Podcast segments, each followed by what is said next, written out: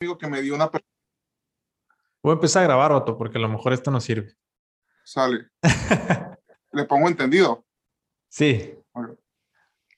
Este, ya algunos amigos me, me, me, han dado mejores perspectivas, pero yo decía, si, si alguien del Enneagrama este, es, es, uno, dos o tres, si busca contenido, realmente ya hay para todos, ¿no? Entonces yo decía, si alguien es pentecostal, si alguien es reformado, eh, ya hay contenido, hay demasiado contenido, eh, en, tanto en podcast, videos y todo. Entonces yo decía, ¿para qué, para qué uno más?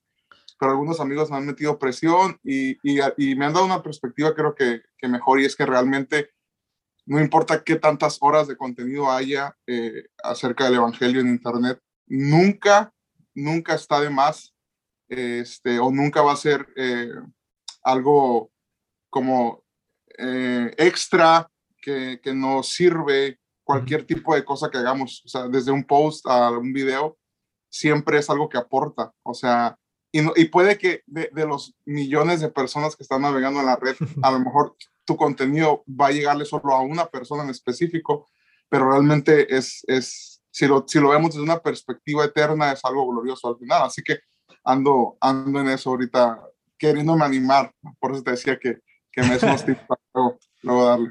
Sí, pues de hecho, o sea, yo también por eso me animé, o sea, yo decía, ah, o sea, pues las inseguridades de uno, ¿no? De que, de que no, pues de que voy a hacer el ridículo, voy a hacer esto, o sea, de qué voy a hablar. Pues al final dije, bueno, para empezar, yo lo disfruto, o sea, hacer esto lo disfruto un chorro y dije, pues va, lo voy a hacer porque lo disfruto. Y al mismo tiempo descubrí que yo estaba aprendiendo un chorro y dije, bueno, lo voy a hacer porque lo disfruto y porque lo aprendo. Y después ya unos amigos me empezaron a decir, eh, estuvo bien, bien padre el, el, el el episodio este donde hablaste de la alabanza y donde hablaron de esto y es, dije, ah, bueno, ya lo hago porque me gusta, porque aprendo y porque ahora pues está haciendo bendición como tú dices, a lo mejor a pocos, pero pues hay un chorro de cosas malas, no creo que otro poquito bueno le afecte, ¿no? O sea, es, haga más es, mal. Ese es otro punto, o sea, to, hay mucho contenido, claro que podemos, sin, sin caer en este, en este en este rollo de, de ser este, jueces y empezar a, a, dar latigazos a, a, las redes. Pero si somos honestos, hay demasiado contenido y cada minuto se está subiendo contenido que realmente no aporta a, cambios profundos en el alma y el corazón. Entonces, es mucho más el contenido que hay que, que, que no está relacionado al Evangelio que el contenido que hay relacionado al Evangelio. Así que incluso yo que la verdad pensaba, decía, ¿para qué hacer un podcast? ¿Para qué Incluso me están, algunos amigos me dicen, haz un TikTok, vato.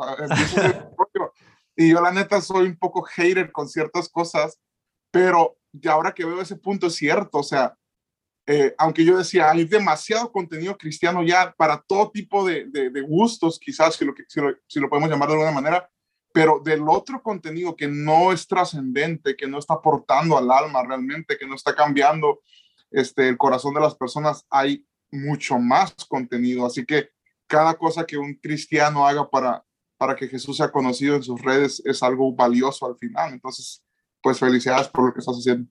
No, pues ojalá que, pues, sí, anímate, man, anímate porque, porque si hay muchas personas que nos están viendo, este, nos conozcan o no nos conozcan, o sea, en la calle, aquí, todo el rollo, pues el chiste es hablar, hablar de Dios, no, porque estaba, estaba, estaba viendo que hay un, hay un, este, un movimiento que se llama Sal y Luz. Uh -huh. Entonces, yo decía, yo lo miraba o sea, y me gustó y todo, es de, de un jugador de, de, Tigres que se llama Chaca Rodríguez y un amigo de él.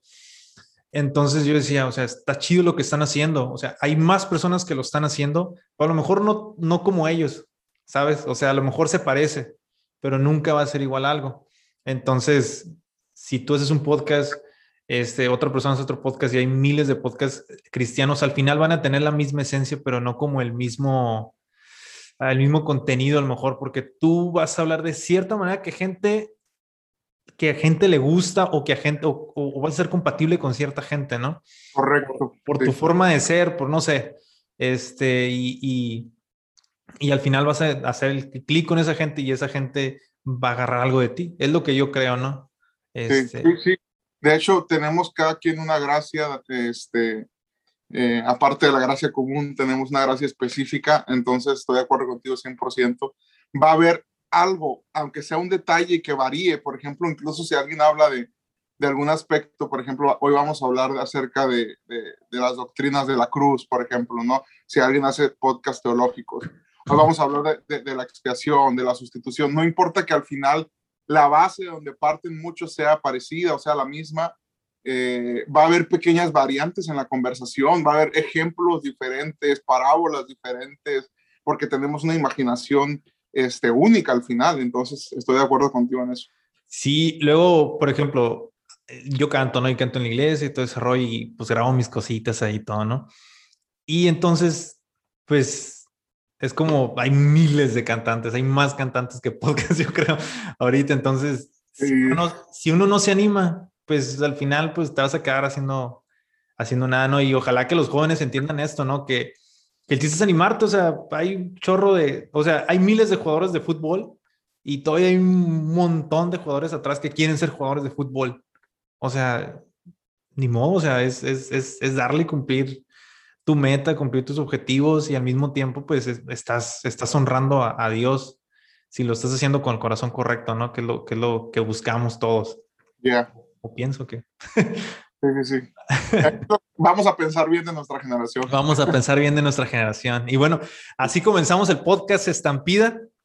Para todos los que nos están escuchando, este es el podcast Estampida. Regresamos después de un tiempo que anduvimos un poquito fuera y regresamos con un súper invitado que tenía muchas ganas de invitarlo, de verdad. Le hice como los de Chihuahua, muchas, muchas ganas de invitarlo. Leonel Jiménez, ¿cómo estás, Leonel? Hola, hola, hola, ¿cómo están todos? Súper contento, gracias por, por invitarme aquí a, a tu podcast, me siento feliz. Eh, y sí, de hecho yo también hablo así, digo, digo Chihuahua, leche, este, soy, soy de Sonora, entonces tenemos ese asunto de, de, de decir mucho eso. Es, eh, habíamos estado este, planeándolo desde hace tiempo y por fin se dio.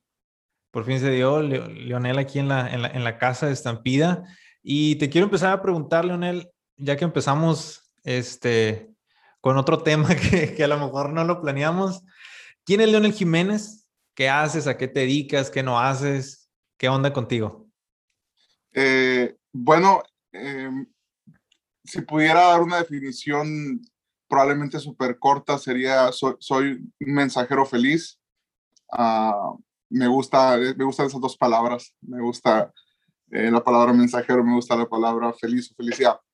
Pero sí, eh, me dedico a trabajar con jóvenes. Este, estoy sirviendo eh, desde el 2009, este, wow. prácticamente que conocí a Jesús. Eh, a los, pues sí, es que fue, fue una cuestión interesante cuando conozco a Jesús. Eh, al siguiente día en la preparatoria, lo que hice fue decirle a todos, ¿saben qué? Me hice cristiano, ahora soy cristiano, ¿no? Como la samaritana, ¿no? Sí, y todo, obviamente todo mi salón se, se, pensó que estaba jugando porque pues era una persona muy grosera, de este, andaba grafiteando paredes, todo ese rollo. Entonces, pero prácticamente desde ahí empecé a trabajar con jóvenes. Entonces, est estamos sirviendo aquí, vivo en San Luis Río Colorado, Sonora.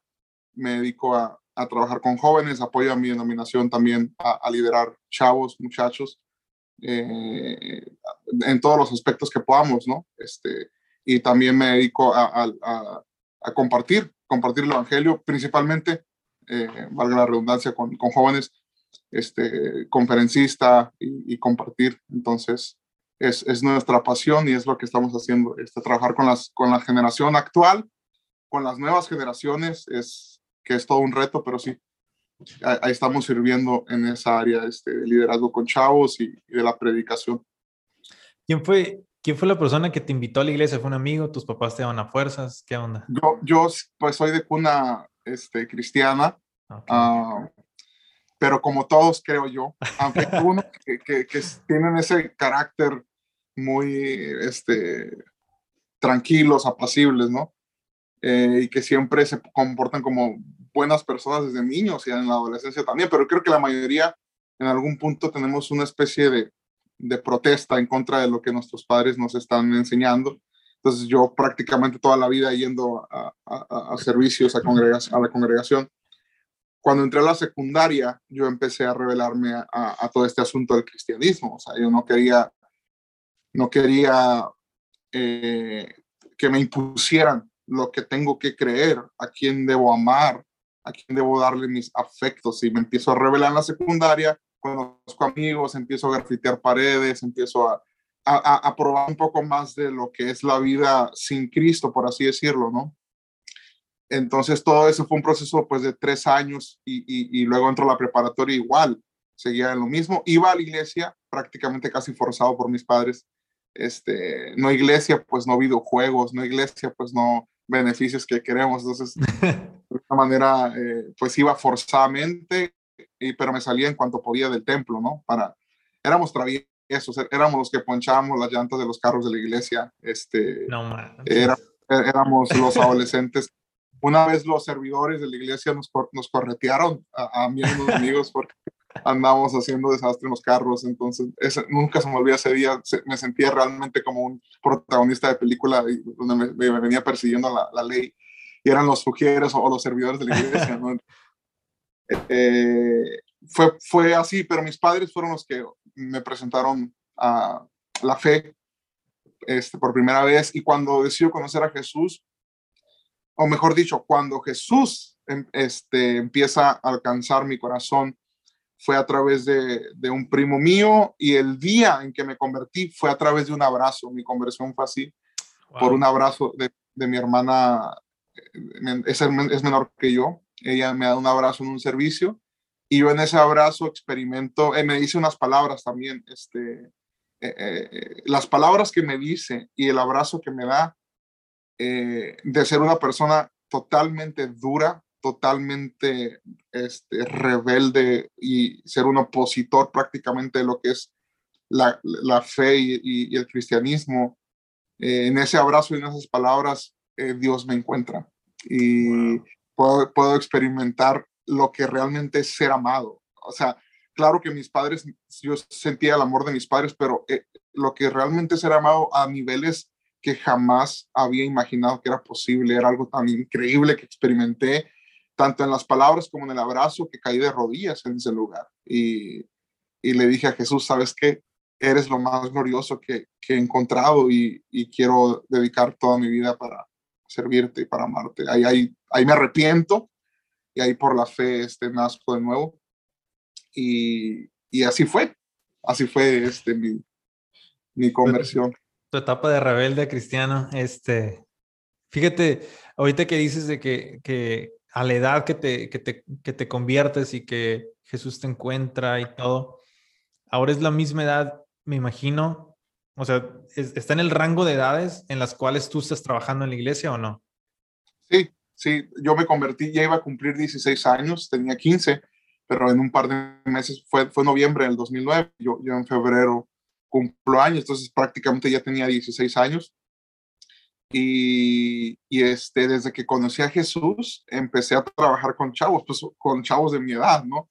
Y al principio, ya con el tiempo, yo teniendo 16 años, Dios me permitió liderar en mi iglesia local, este, un par de, un par de años después, me parece, eh, o, un poquito más a jóvenes, pues en la red de mi iglesia, en ese momento había jóvenes desde 13 años ya convertidos hasta treinta y tantos años. Entonces había una gama como de 80, 100 jóvenes en ese momento con los que me tocó trabajar y, y este, y es, y es hermoso porque comprendo cómo se siente alguien de 14 años y trato de, mantenerme al día con eso, ¿eh? porque ahorita las generaciones están cambiando que traen un lenguaje diferente, traen una cosa diferente, algunos paradigmas diferentes. Entonces, si no nos actualizamos para servir a las nuevas generaciones, nos, nos arrebasan. A veces me siento como un tío ya, el clásico. que tengo 27 años, siento, digo, eh, las generaciones están. Otro, otro, creo que debemos estar para poder servir más eficaz. Pero sí estamos trabajando con, ese rango de edad, bueno, de, de, la adolescencia hasta la adultez, ¿no? ¿Cómo es que, cómo es que logras hablar con los jóvenes este, más chicos? Porque pasa algo en las iglesias a veces, ¿no? Que los, que los jóvenes más chicos no entienden a los, a los jóvenes más grandes. Entonces, ¿cómo, cómo logras que, que, esos, que esas dos uh, pues que, que, que estas dos edades compaginen y trabajen juntos y además que, las personas chicas que están en esa etapa de rebeldía y todo, digo, porque yo también anduve en esa etapa, ¿cómo logras que se comprometan y que digan, wow, eso es lo que yo quiero hacer de verdad, ¿no? Porque, porque de repente, o sea, lo, lo mismo que nosotros decimos, ellos, ellos pueden hacer ahorita, o sea, no importarnos que el, que el líder de jóvenes nos hable y decirle, ah, está loco este compa eh, y puras veces, ¿no? Entonces, ¿cómo, cómo se logra eso? Es, buena pregunta. creo que la clave es la comunidad, eh, la comunión. Eh, yo recuerdo en ese tiempo, yo recién convertido, fíjate, y ahora que lo mencionas, me, como que me estás desbloqueando memorias, ¿eh? yo recuerdo perfectamente que convivía con chavos de mi edad, pero había jóvenes que tenían 10 años más que yo, yo tenía 15 años recién convertido, había gente que tenía 25 años, pero que de alguna manera no me trataban como un adolescente o como un niño. Como, y, eso es, es algo bien valioso porque pasa mucho un fenómeno y quiero hablarle ahorita en este momento a todos los jóvenes que ya son adolescentes, vamos a, vamos a, de los que ya no son teenagers, ¿no? O sea, ya de los 20 para arriba, vamos a ponerle. Todos los jóvenes que tienen más de 20 años, tenemos un compromiso con las generaciones nuevas, tenemos un compromiso con los adolescentes. Y yo veo mucho este fenómeno que tú mencionas, que no hay como que esta, esta comunión a veces entre los más chavos y los jóvenes adultos, porque claro, entendemos que están viviendo etapas diferentes, los temas de conversación son diferentes, unos ya son profesionistas, están ejerciendo, están trabajando, otros están recién en la prepa, están, tienen otro tipo de tema de conversación. Sin embargo, tenemos un, un, un, un, un gran compromiso de nosotros modelar la fe a las nuevas generaciones, de nosotros servir a las nuevas generaciones, abrazarlos, cobijarlos, tenemos un compromiso tremendo, pero si somos egoístas, solo vamos a estar pensando, ah, yo y mi grupo de compas, mi mundo, mi rollo, y no vamos a atender a las nuevas generaciones. Pero yo creo que ahorita que preguntas cómo se logra esa, esa, esa comunión, creo que tiene que ver con el asunto, eh, cómo se logra compaginar, creo que tiene que ver con el asunto de comunión, tiene, tiene que ver con el asunto de, de, de alguna manera, creo que los que más debemos sacrificar somos los, los que estamos más grandes o los que somos adultos.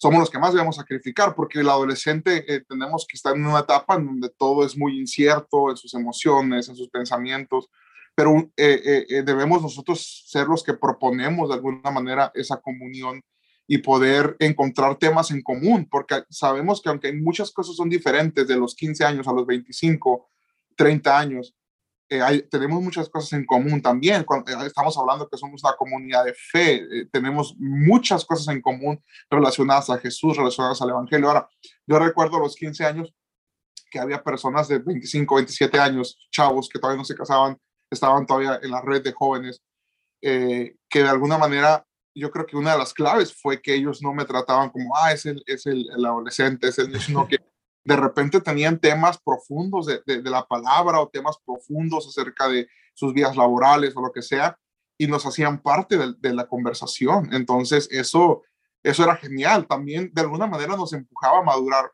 antes. Yo recuerdo que, que, que, que de alguna manera tener también amigos que eran mayores que yo me ayudaban de alguna manera a ver aspectos de la vida, los matices de las relaciones humanas y madurar antes.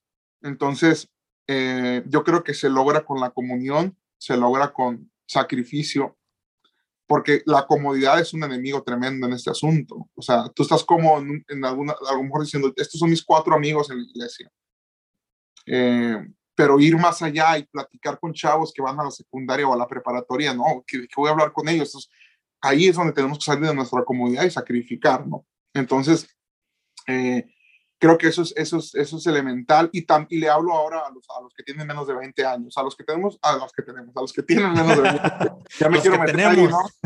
Este, a los que tienen menos de 20 años, también les invito a que sacrifiquen, a que de alguna manera cedan, de alguna manera este, abran sus corazones y, y, y, la oportunidad a las generaciones más adultas poder de alguna manera tener esta comunión, eh, ser esta comunidad. Y otro asunto importantísimo, esto es para todas las edades, pero si tienes menos de 20 años, estás en una etapa en donde tu cerebro absorbe de una manera mucho más rápida las cosas y la palabra es elemental. Yo, yo, yo, yo, yo recuerdo perfectamente que a los 16 años, uh, porque mis amigos, tanto amigos de mi edad como amigos mayores que yo, leían la palabra eh, y los temas del fin de semana cuando salíamos a comer a veces solamente estaban relacionados a lo que habían aprendido de la Biblia, cómo eso los ministró, cómo eso los impactó, cómo eso los cambió.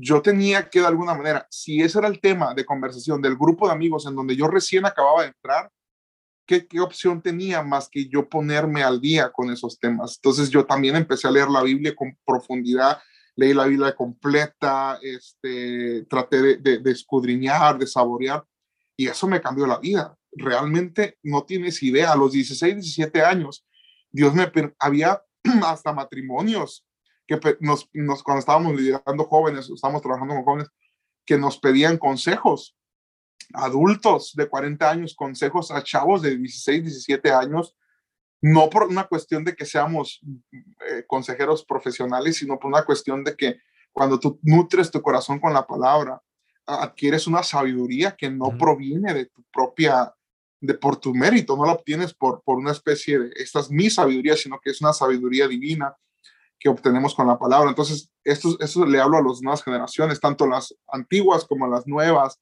Debemos aprender a sacrificar y encontrar puntos en comunes para tener comunión. Entonces yo creo que eso es, es, clave. Sí, se me hace bien importante cómo, cómo lo dices, ¿no? Que los, que los de más edad tienen que arropar a los, a los más chicos. Digo, los, los más chicos tienen que entender que no lo saben todo.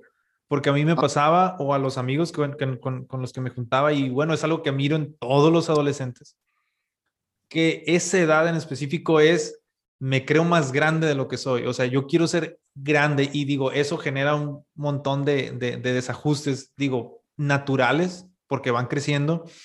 Entonces, muchas veces los más grandes, pues, los tiran a locos. Ah, mira, este ya se cree muy grande, este, esto no sabes, tú te falta vivir y, y, lo común. Entonces, sí creo que, que los chicos tienen que entender que no lo saben todo y que no son grandes, grandes, grandes como para a lo mejor este, ponerse en los zapatos de los más grandes, pero sí tienen algo que para mí es fundamental, el tiempo. Porque los más grandes a lo mejor no tienen el tiempo porque ya trabajan, porque ya tienen sus relaciones eh, diversas en, sociales y todo. Pero entonces, los, si los más grandes acompañan a los más chicos, los más chicos que tienen tiempo van a poder hacer las cosas que a lo mejor los, los grandes no pueden ocupar, no pueden alcanzar a hacerlas, ¿no? Entonces, se me hace súper importante. Y otra cosa que te quería preguntar, ¿cómo tú convives, cómo convives con el fracaso después de dar un consejo en caso de que te haya pasado? No sé. Yo, por ejemplo, a veces doy un consejo y a los días o a la hora o al minuto me miro cometiendo el error, el cual me pidió un consejo y que yo me miré súper sabio dando ese consejo, que yo parecía ahí, este, el apóstol Pablo, ¿no? Dando el consejo y todo y al minuto, pum, el consejo, entonces a veces me quedo pensando, ah, lo mismo que, que di el consejo lo mismo que estoy cometiendo el error. ¿Tú cómo descansas como líder de jóvenes? ¿Cómo descansas tú después de haber dado un consejo y después decir, ah, este consejo y la regué? Ok, estás hablando, estás hablando de dar un consejo y tú hacer lo contrario al consejo que diste o que la persona ignora tu consejo. No, que tú, o sea, que tú des el consejo y que tú hagas lo contrario al consejo que hiciste. Por ejemplo, que dices, jóvenes no se enojen con sus hermanos de, ah, en su casa y tú de repente llegas y, tu, y, tu, pleito es hecho, claro. ¿no? claro, no, te entiendo perfectamente y claro que me ha pasado, yo creo que a todos nos ha pasado, ¿no? Cuando estamos hablando de, de, de un ministerio, tanto de predicación como de liderazgo, lo que sea. Y es que eh, la forma en la que yo lidio con eso es que todo el consejo que yo estoy dando en la palabra, todo lo que yo estoy comunicando, todo lo que yo estoy buscando de alguna manera este, servir o ayudar a, los chavos en temas específicos de su vida, son cosas en las que no soy experto del todo. Porque si hablamos de, de del Evangelio, estamos hablando de que Cristo nos justifica, somos justificados ya por, por la fe, por gracia, eh, pero estamos siendo santificados. Por lo tanto, si alguien se para y dice, ¿sabes qué? No busca tener, busca ser, pacifista, ¿no? Como Jesús decía, bienaventurados los pacificadores, no te enojes tan rápidamente. Si alguien da ese consejo, no, no, los, no, no lo da porque ya es Dalai Lama, no lo da porque ya es Gandhi, ¿no? no lo da porque ya es una persona totalmente, el, el, enojo a mí no me hace nada, no, no puedo. Lo da porque es lo que la Biblia dice, es lo que Jesús nos dice, es lo que la gente tiene que escuchar y sobre todo es lo que yo tengo que escuchar también. Porque ese asunto de predicar pensando que todos los demás tienen que aplicar eso a su vida, pero yo ya lo domino, no es cierto. Puede que en algunos temas sí, pero, pero yo también necesito la predicación que estoy dando. Eso es, eso es elemental para todos los que también están buscando o están aspirando a, dedicarse a compartir este, en, el área de la predicación. Lo que estamos predicando también es algo que necesitamos. De hecho, muchas de las predicaciones, y, y este, muchos estarán de acuerdo conmigo en esto, nacen porque Dios nos ministra a nosotros primero. O sea, Dios es directo con nosotros en muchas áreas, nos confronta a nosotros primero y por eso podemos ir a compartirlo. Claro, hay, hay cosas que son personales, pero hay cosas que Dios nos, nos las da primero a nosotros para que después podamos compartirlas con libertad. Entonces yo, yo lidio con, en ese aspecto, es como decirme a mí, ok, Leonel, recién les has dicho a los chavos que no se enojen y te, y te acabas de enojar pero recuerda lo mismo, lo que predicaste fue la palabra, o sea, la palabra sigue diciéndote a ti, o sea, después de que se acabe el evento, la palabra sigue resonando tanto para mí como para ellos, por lo tanto, yo mismo me debo autopredicar constantemente y si me equivoco, me, me, vuelvo a predicar constantemente. No me, no me condeno a mí mismo diciendo, ah, Leonel, qué hipócrita eres, no, sino que yo mismo digo, ok, la regué, y necesito recordar eso que prediqué, necesito volverme a predicar. Por eso el Evangelio es algo que debemos constantemente estarnos, estar, estarnos exponiendo constantemente al Evangelio, perdón. Que es diferente, que es diferente vivir el Evangelio y, por ejemplo, en este caso das un consejo y te equivocas y todo ese rollo, a, a dar el consejo y no vivir el Evangelio, ¿no? O sea, es, es, es, ah, es, sí, es diferente dar el consejo simplemente para hacerte quedar el bien y a ti ni siquiera te importa lo que acabas de decir, ni te importa la persona a la que se la acabas de dar, ¿no? Eso sí es hipocresía, eso sí es, y claro que hay gente que probablemente viva así. No, no, o sea, probablemente yo no pueda. Aquí los vamos a etiquetar ahorita. vamos, a, vamos, a, robar, vamos a robar a todos los que. Hasta no, realmente yo no puedo decir quién realmente hace eso, pero la gente se va a dar cuenta de eso. Con el paso del tiempo, este, lo falso de alguna manera termina este, saliendo, o sea, se alcanza a ver, ¿no? Este, eh, los, en, su, en su naturaleza se alcanza a, notar y alcanza a ser evidente. Pero, pero sí te entiendo, claro que es diferente. Hay gente que, que puede pararse y decir, no hagan esto, y él le vale queso y va a vivir una vida totalmente lejos del Evangelio.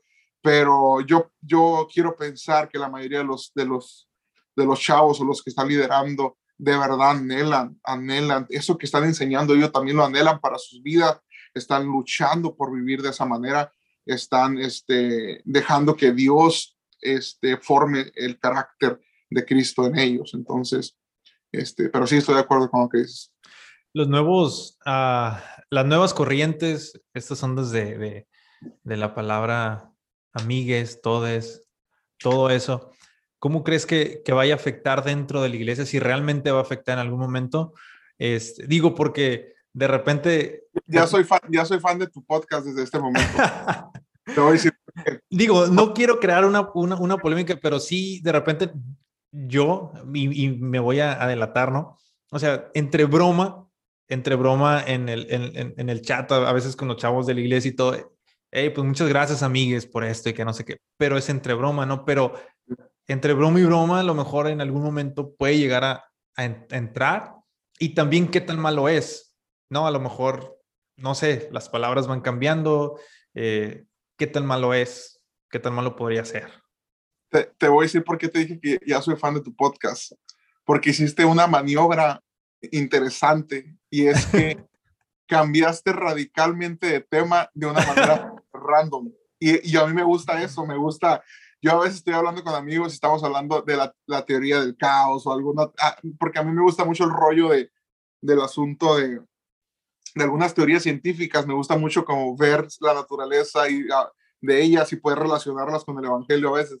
Entonces estábamos hablando de la teoría del caos y de repente, aquí de la nada, empezamos a hablar de, de por qué la pizza con piña es satánica. ¿no? Entonces, Ahorita que mi esposa me regaña, men, ¿eh? Mi esposa me regaña porque me está diciendo algo y yo de repente le cambio el tema. No, no, pero eso, eso me gusta, es, es un sello. Pues, estamos hablando ahorita de, de, los consejos bíblicos y ahora de repente, ¿qué piensas del lenguaje inclusivo? Está genial. Este, te, ah, y respecto a lo que mencionas, bueno, mi postura, mi postura eh, es que el lenguaje inclusivo tal cual es absurdo eh, por una cuestión, ahora no, no, no, quiero tampoco ser, ahorita anda muy de moda eh, el conservadurismo y la derecha, que hay, tienen cosas súper increíbles también, uh, pero muchos creyentes están siendo súper este, tajantes y ni siquiera se sientan a escuchar realmente al otro, ¿sabes? Eh, uh -huh es un asunto que, que, bueno, luego hablaremos de eso quizá, pero... Al ratito. Pero cuando digo que es absurdo, no lo digo de una manera como desprecio a toda la gente que piensa que el lenguaje inclusivo es bueno. No, no, no.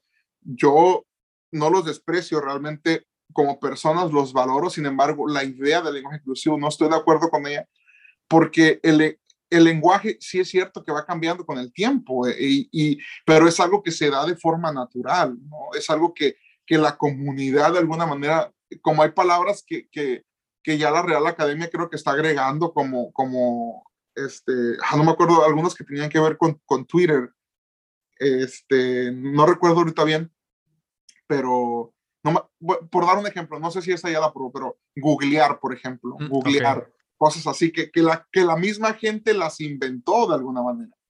Este, pero es algo que como que el grueso de la población se fueron poniendo inconscientemente de acuerdo. Inconscientemente, exacto, no se para forzó. Llegar a, a, a, probar palabras. Este asunto se siente como una imposición totalmente. Uh -huh. Es un asunto de que un grupo quiere imponer sobre toda la población el lenguaje inclusivo. Quieren imponer sobre todos, aunque ellos digan, no es imposición, es que queremos ser personas que realmente tomamos en cuenta a las minorías. Como que desde, desde la excusa del amor y la inclusión, están imponiendo. O sea, aunque dice, muchos dicen que no, es una imposición total. Ahora, no es que realmente, o sea, si toda la comunidad de alguna manera empezaran a, a, a en vez de, de, de, ellos o ellas, eh, bueno, realmente lo quieren hacer porque ellos es masculino, pero uh -huh. también incluye a, los, a lo femenino. También hay palabras que son femeninas que incluyen a los, a, lo, a los hombres, o sea, a, los, a lo masculino. O sea, tanto hay palabras masculinas que incluyen a los, a los femeninos y hay palabras femeninas que incluyen a los hombres también. O sea, no, no es una cuestión solamente que todas las palabras, este, cuando se habla de plural, este, están siendo masculinas, pero eh, si toda la gente naturalmente lo, lo, hubiera hecho, pues sería una cuestión inevitable y sería una cuestión que ni se los haría raro porque toda la gente lo empezó a hacer, como cuando dices googlear, o sea, ya no, nunca, hey, es porque dices googlear en, en, vez de decir buscar en Google. O sea, nadie se, nadie se pelea por eso, porque nadie nos impuso eso. Pero esta cuestión sí es una cuestión de, de imposición y no estoy de acuerdo con ella principalmente por eso.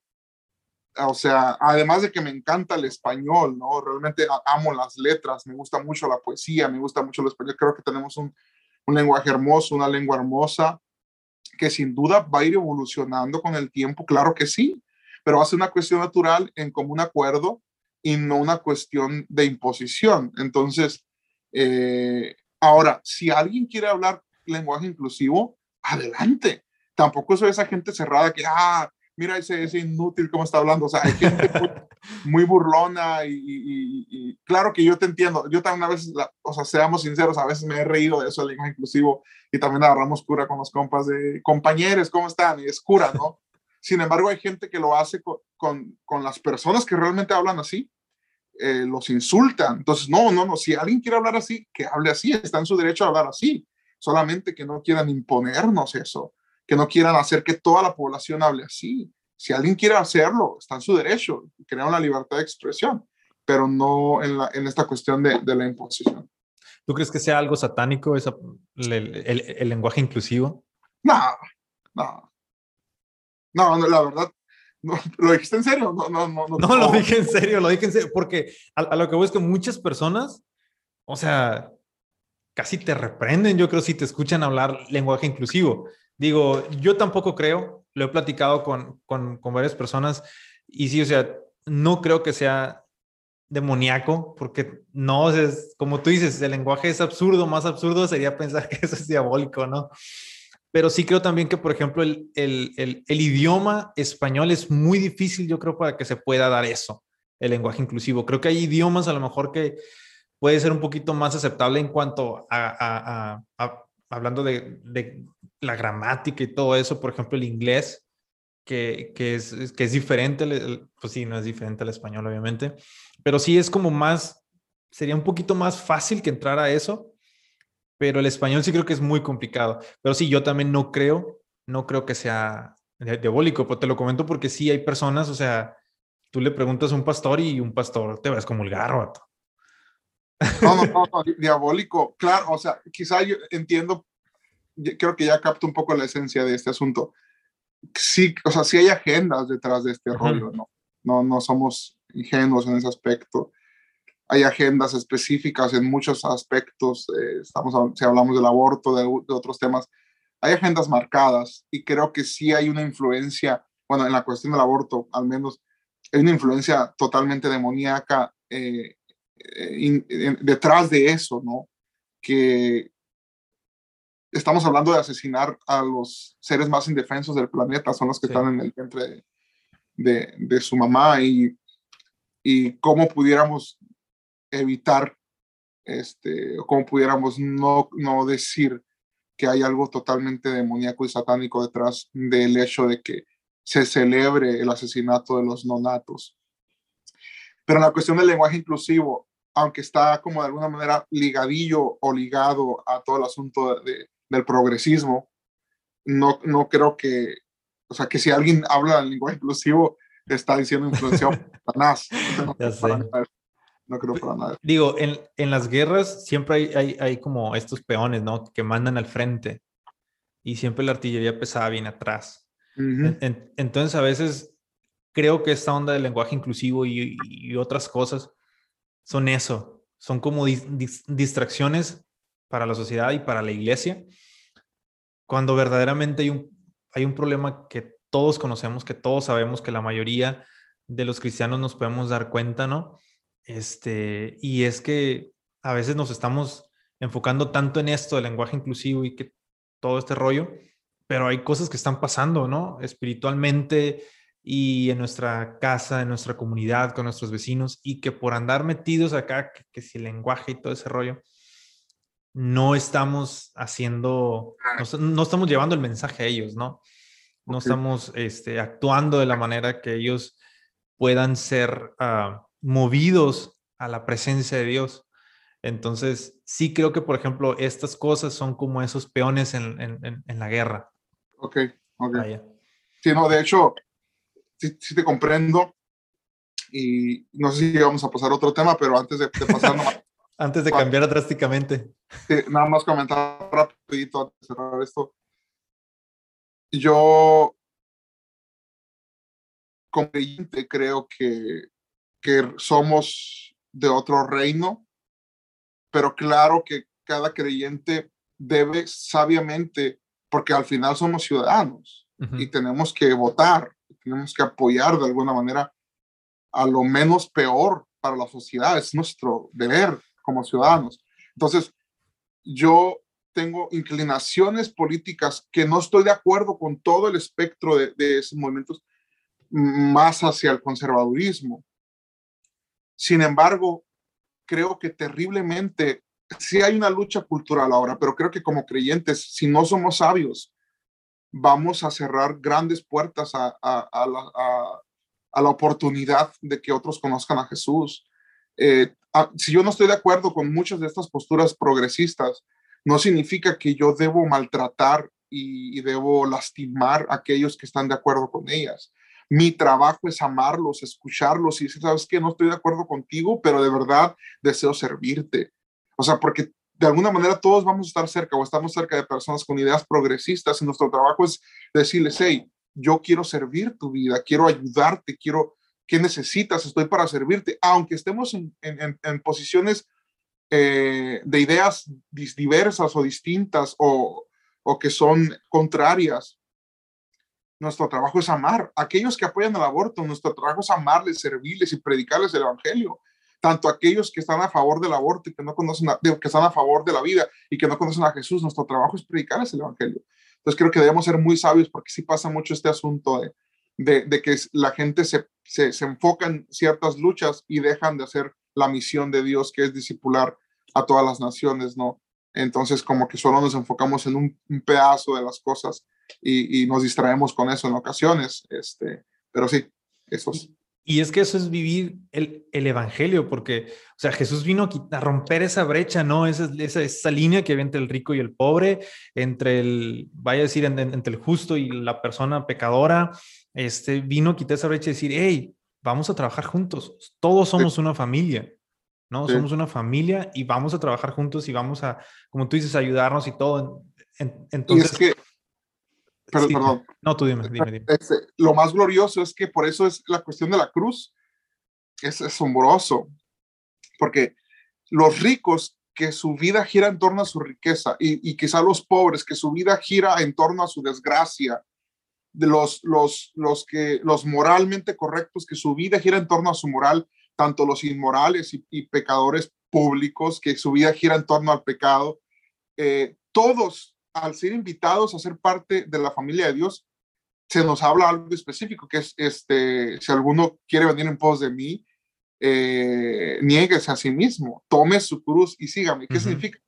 Que al final ya nuestras vidas no van a girar en torno a nuestras posiciones políticas, nuestras vidas no van a girar en torno a nuestras riquezas o no riquezas, sino que ahora todo va a girar en torno a Cristo porque estamos crucificados. Entonces, eh, es por eso que eh, si alguien es de izquierda y otro es de derecha, pero ambos aman a Jesús y toman su cruz, van a entender que la izquierda tiene cosas malas y buenas, la derecha tiene cosas malas y buenas, pero que nuestro rey es Jesús. Él es nuestro verdadero rey y que tenemos que de alguna manera tomar una posición política y vamos a, a pedirle a Dios que nos dé sabiduría para elegir lo que menos daño le va a hacer a la sociedad, porque es tampoco es también ingenuo pensar que, que un político, que un partido político es la salvación de, de, nuestros países, ¿no? Perdón, es que sí, sí, sí, sí, sí, exacto. Digo, ah, en la, y, se, y se vio en, en estas votaciones pasadas, ¿no? Que, que, que, personas dentro de la iglesia nos peleamos, digo, yo, yo no me peleé, pero me voy a incluir, ¿no? Este, simplemente porque uno iba a votar por el PRI, por otro por él. ya sé, porque soy inclusivo, ¿no? este, uno, porque, porque uno iba a votar por el PRI y otro por el, por Morena. O sea, y, hubo peleas, ¿no? De acá de dejarse hablar y luego en Facebook virabas guerra de cristianos simplemente por política. Y creo que la guerra es en otra parte, ¿no? Correcto. La guerra es en otra parte. Sí, sí, sí. No, no, no, es, es, es a veces me, me, me... es como, como alguien que está en una posición política diferente. Eh, cuando veo a alguien conocido votar por lo opuesto, lo primero que va a pensar, ¿cómo puede ser tan ignorante para votar por algo así?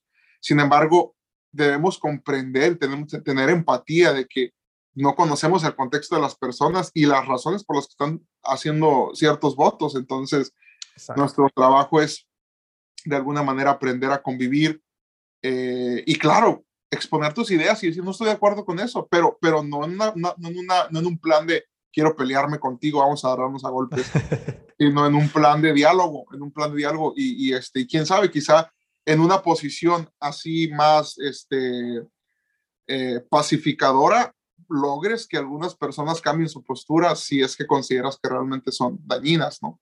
Pero si vas desde de entrada a los golpes, la gente no, no te va a escuchar. Exacto. Lo, lo decía este camarada que se, que se pide Rusarín, Diego Rusarín, dice, cuando tú atacas a una persona, automáticamente la otra persona se bloquea. Así le digas todo lo demás que le digas, sean elogios y sean cosas buenas de esa persona, te las va a tomar mal. Entonces, cambiando drásticamente de, tema, ¿cómo fue tu primera prédica? ¿Cómo fue tu primera predicación? Digo, las, las primeras cosas no siempre salen como uno quiere. ¿Cuál fue tu experiencia al predicar la primera vez? Eh, es que esa pregunta me la han hecho en varias ocasiones y es complicado para mí. ¿Quieres que te hable de la primera predicación dentro de un templo o de algún evento o de la primera vez predicando así donde caiga? No, sí, digo, la primera vez que que el pastor te dijo, hey, eh, Lionel, el miércoles te toca predicar a ti. Muy bien. Mi primera es que, mira, te lo voy a tratar de resumir rapidito. Uh, en la predicación yo, yo la considero un arte, ¿no? Es, es, es arte igual que, que, que, la música, es arte igual que la pintura, eh, es arte igual que la poesía, eh, porque combinas diferentes este, elementos artísticos. Claro que es mucho más que arte, pero no es menos que arte. Entonces, hay, diferentes ramas y categorías en la predicación para mucha gente predicar tiene que ver con un asunto de pararte y utilizar un, cierta retórica, eh, nivelar tu voz, moverla. Para algunos la predicación, si no es gritar todo el tiempo, no fue una predicación realmente. Porque he escuchado gente que dice es que cuando alguien se para y habla bien tranquilito dos horas o una hora, eso es, para mí es una charla o una conferencia, pero no es una predicación. Entonces, cada quien tiene su punto de vista. Pero en, en, lo personal, eh, la, predicación para mí fue conocer a Jesús y predicarle a la gente de mi preparatoria. Y lo, así como les prediqué en la prepa, así lo hice cuando me dijeron por primera vez, mi, pastor me pidió dar la clase a los jóvenes de mi iglesia, dar, un, dar una clase los domingos en la mañana antes del servicio. Se reunían todos en un salón y, y eran como clases, ¿no? Entonces, esa fue la primera vez que yo prediqué, porque no era un servicio tal cual, sino que era una clase, pero para mí fue predicación. Este, porque estoy exponiendo a Cristo, estoy exponiendo el Evangelio. Entonces, la primera vez que mi pastor me dijo, no me acuerdo si tenía 15 o 16 años, pero me dijo, quiero que lees la clase a los jóvenes de la iglesia este domingo. Y yo me dio un montón de miedo porque yo tenía, era, era un adolescente y la mayoría de los jóvenes de mi congregación sí tenían más de 22, 23 años y muchos andaban en los 30 años. Entonces yo me sentía que, o sea, yo tengo pocos meses de convertido, ¿qué voy a enseñarle a, esta gente? Me puse nervioso, muy nervioso antes de, de, compartir, que hasta la fecha me sigue pasando. Antes de, de compartir estoy nervioso, ya que empiezo a compartir de una manera que gracias a Dios tiene una seguridad total cuando estoy compartiendo. Así que no siento nada de nervios ya que empecé a predicar. Pero antes de predicar, o sea, siento nervios intensos, ¿no? Entonces, eh, así fue. Mi pastor me dijo, quiero que, que, que lees la clase. Entonces me preparé y yo, como lo hacía en la prepa, que yo leía la Biblia y, y lo que me emocionaba se lo contaba a mis amigos. Es lo mismo, me paré frente a ese grupo de jóvenes y lo que había leído en la Biblia en la semana que me ministró, se, los conté y se los expuse, así como plebes, esto es lo que aprendí. Vamos, o sea, eh, y, y, me lancé y, y, no sé, gracias a Dios me, apoyaron los muchachos, me, me, fuera mi primer mensaje prácticamente, y me dijeron, lo hiciste bien, Leonel, y un adolescente, pues me sentí feliz, ¿no? Ahora después ya hubo un momento en donde me invitaron a un servicio de jóvenes y prediqué también en un servicio juvenil y ahora sí ya era con un formato de servicio, alabanza, ofrenda, todo ese asunto. Y lo mismo, nervioso antes, en cuanto me dieron el micrófono sentí una seguridad increíble. Y, y sabes, un tip para los predicadores que van comenzando es yo siempre que me paro a predicar, veo a, la gente, no lo veo como, oh, esa es la iglesia nada más, o ese es el público que va a escuchar el mensaje. O, no, yo cuando me paro, veo a la gente como familia. Yo digo, esta gente que está aquí es mi familia. Y así, pero tengo eso bien, bien, bien claro. De tal manera que yo, para los, para los menores, soy un hermano mayor acá. Para los mayores, puedo ser un hijo. Para los de mi edad, puedo ser un, eh, hermano eh, y yo me voy a parar con esa confianza de estar en casa. Entonces, yo me paro y hablo con ellos con una libertad y con una seguridad y con una, porque es como si estuviera hablando con mi familia, porque es mi familia en la fe. Entonces, eso es un consejo que lo de, mucha gente se para y, oh no, ya sea que haya 15 personas oyéndote o haya cientos de personas escuchándote, no te pares pensando, oh, esta gente está esperando un gran mensaje de mí, tengo que dar, tengo que dar el, el ancho, tengo que, tengo que llenar la expectativa de la gente aquí. No, no, no, no, no, no, tú párate, esta banda es mi familia, esta raza que está acá es mi raza, es mi gente, es mi familia. Entonces, eso te va a ayudar mucho, creo yo. Entonces, así fue, así fue la, la, la, la, primera vez. Mi pastor me dijo, me puse nervioso y la verdad es que yo le dije que sí a todo lo que él me pedía, porque ya, ya partió con el Señor, el pastor que a mí me formó, este, partió con el Señor hace algunos años, pero él tenía una vez me, me, asustaron mucho cuando yo recién me convertí. Llegó un hermano y me dijo, oye, Leonel, y yo así, ¿qué, qué, qué pasa? Me dijo, eh, cuando el pastor te pida algo, me dijo, dile que sí. Si él te pide como servir en algo, en algún área de la iglesia, dile que sí. Porque yo conozco gente de esta iglesia, nuestra iglesia, pues en ese momento eran unos, no sé, 600 hermanos y decía, yo conozco gente aquí que le dijo que no cuando el pastor le dijo, inicia un servicio, pide la ofrenda en ese servicio o da esta clase. Cuando, cuando la gente le decía que no al pastor, nunca más el pastor les, los volvió a pedir ni a dar la oportunidad como en, en, algún, en algún área, ¿no? Este, y como que me decía, mira, aquí el hermano que está allá lo ves, y se miraba el hermano acá como todo de Él cuando era joven, él cuando era joven, el pastor le pidió predicar en un servicio de jóvenes o lo que sea, y él no, no dijo que no, que no se sentía preparado. Y al pastor nunca más le volvió a decir que predicara en ningún servicio. Entonces me asustó un montón. Yo dije, no, o sea, y cuando a mí me dijo, me dijo el pastor, hey, quiero que lees la clase de jóvenes, yo, yo me acordé de eso, y aunque no me sentía preparado para darla, o sea, naturalmente quizá yo hubiera dicho, pastor, no me siento listo, pero yo dije, arre, le entramos, ¿no? Después, a los meses, me dice, Leonel, quiero que, haga, que abras un grupo conexión o células, como sea que lo llamen en cada iglesia. Quiero que abras uno. Eh, y yo no me sentía preparado para ser líder de jóvenes de un grupo.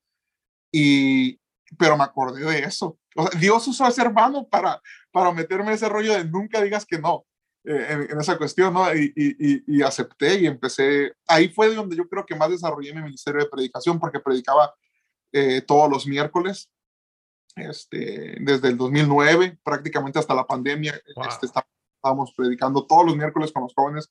Entonces ahí es donde más me triné, ¿no? También. Este, ahorita que, que, hablabas de ese tip, yo lo utilizo mucho al momento de conocer a personas. Yo los visualizo y dependiendo, no sé, un rasgo físico, la manera en la que hablan, los relaciono con personas que ya conozco y con las cuales me llevo bien. Y se me hace súper fácil como, como hacer clic con esas personas, ¿no? Me, entro en confianza muy rápido.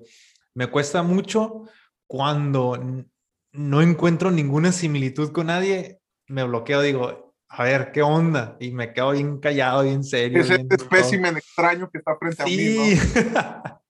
sí. Oye, ¿qué tanto, digo, regresando ahorita al, liderazgo de, de, de jóvenes, ¿qué tanto crees que está escondido este, el tema de la pornografía en la iglesia. ¿Qué tanto crees que la misma iglesia lo oculta? Que no se hable tanto de eso y qué tanto crees que está afectando el que lo mantengamos oculto. Digo, cualquier pecado oculto crece y crece y crece y crece y crece y crece y crece. Y entonces creo, digo, yo nací en la iglesia, mi papá es pastor y he mirado muchos jóvenes que ya no están.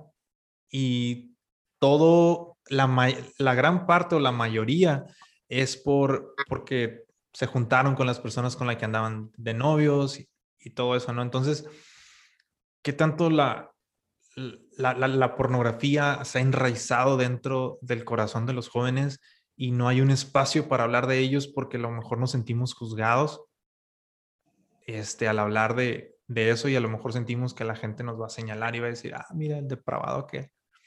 Este, entonces, ¿qué tan importante es que la iglesia abra, abra estos espacios para estos jóvenes y deje de, estar oculto? Digo, si, si en algún momento está oculto, ¿no? Que yo, yo creo que sí.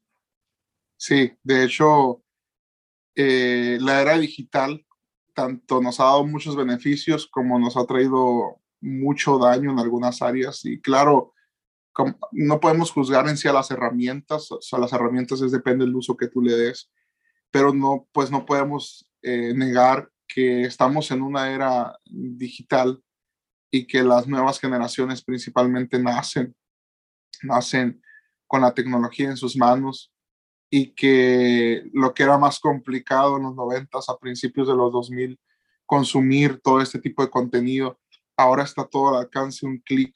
Los adolescentes tienen sus, sus, este, sus smartphones, sus tabletas eh, y, están como culturalmente de alguna manera es, no, no, no es un secreto a voces, allá afuera en la cultura ya es incluso algo normal que la gente lo, ya, ya no es tanto tabú para las nuevas generaciones allá afuera, dentro de las congregaciones sigue siendo muy tabú, pero no podemos negar que ese es uno de los, así como, como las, los índices de divorcios han crecido desde que Facebook existe, y eso también son, son estadísticas y son investigaciones y análisis que se han hecho.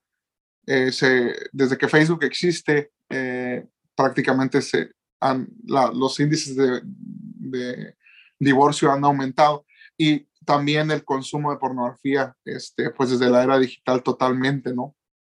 Y, y, la iglesia, creo yo que debería ser el espacio más seguro para que alguien abra su corazón. Ese debería ser el espacio más seguro del planeta entero. Y lamentablemente no lo es. O sea, la iglesia, y claro, amo a la iglesia de Cristo, no, no vengo aquí a hacer juicio sobre ella porque es la novia de Cristo, y quiero tratarla con amor y respeto porque la iglesia, soy la iglesia también, soy parte de ella, entonces tenemos errores y también tenemos muchos aciertos, pero, pero solamente enfocarnos en los aciertos también es dañino, debemos, debemos aprender a ver los errores y buscar corregirlos y, y la iglesia debería ser el lugar más seguro para que cualquier persona abra su corazón y muestre sus demonios, por llamarlo de alguna manera, este, o coloquialmente hablando, ¿no? muestre sus cicatrices, muestre sus pecados, muestre sus horrores, porque al final todos los, todos los seres humanos fuimos rescatados, fuimos alcanzados con la misma gracia. Y aunque algunas personas digan, yo no fui una mala persona antes de Cristo, yo no era como aquel drogadicto, yo no era como aquel borracho, yo no era como aquel adúltero, muchos pudieran justificarse así, decir, ah, yo no era tan malo, realmente todos, de acuerdo a Romanos, estábamos muertos en delitos y pecados antes de Cristo. No importa qué tan moralmente bueno seas o hayas sido. Sin Cristo estábamos muertos, iguales todos en nuestros delitos y pecados, ya sea que solamente digas mentiras blancas, mentiras blancas, o seas un asesino, o seas un asesino. O sea, el mentiroso y el asesino está muerto, está muerto en sus delitos y pecados antes de Cristo. Cuando Cristo llega, redime y cambia el corazón, ¿no? Entonces, eh, debemos comprender que estamos siendo santificados, lo decía hace ratito. Estamos siendo santificados y, una cosa es que los, los chavos, ahorita, ahorita respondo precisamente a la pregunta que me hiciste, pero una cosa es que el, que el creyente eh, peque en cualquier área, incluyendo el área sexual, y otra cosa es que el creyente peque y no le interese eso, no le interese pecar, simplemente lo hace por... Pero todos los que somos creyentes, nuestro anhelo es ser santos, o sea, en Cristo somos santos por gracia, pero nuestro anhelo es llegar a eso que Cristo ya dijo que somos. Él dice nosotros que somos nación santa. Entonces, el creyente, el deseo de cada creyente es parecerse a Jesús. deseamos la santificación, deseamos alejarnos del pecado.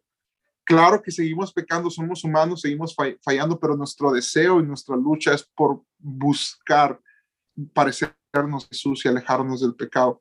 Ahora, claro que hay, y también en Estados Unidos hacen cada rato estadísticas en las iglesias.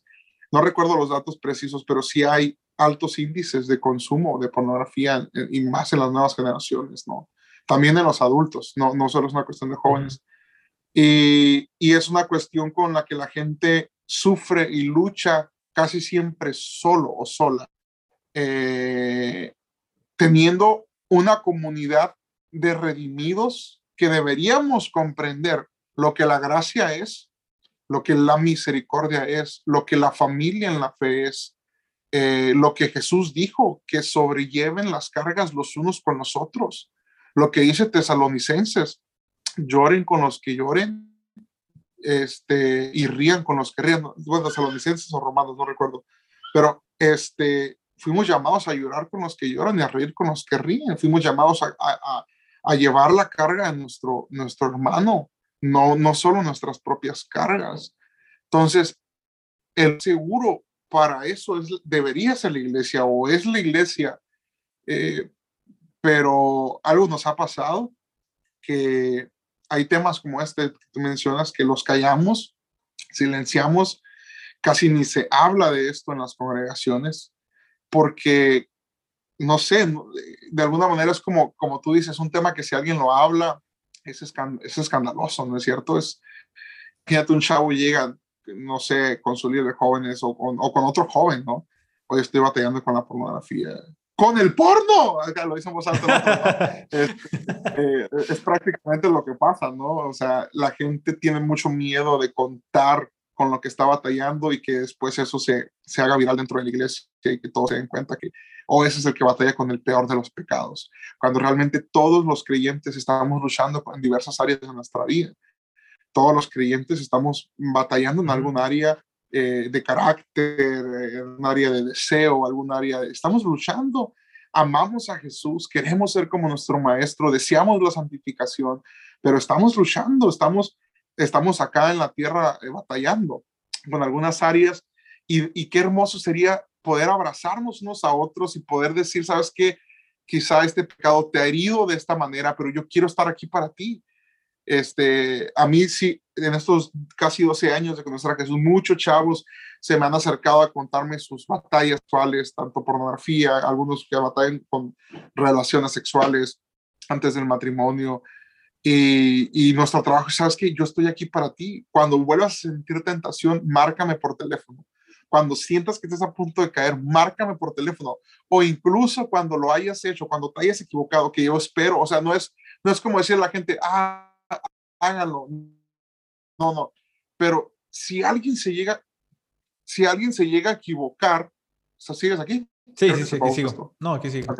Si alguien se llega a equivocar, nuestra tarea es, ¿sabes qué? Márcame, márcame por teléfono, háblame o ve, ve a visitar, este, ve, a la casa y este, platicamos, ¿no? Le he dicho a algunos chavos que, en confianza se han acercado, porque debemos la iglesia ser espacio más seguro para que alguien pueda abrir su corazón, pueda este, sanar y pueda encontrar eh, eh, la ayuda, eh, el hombro, el consejo.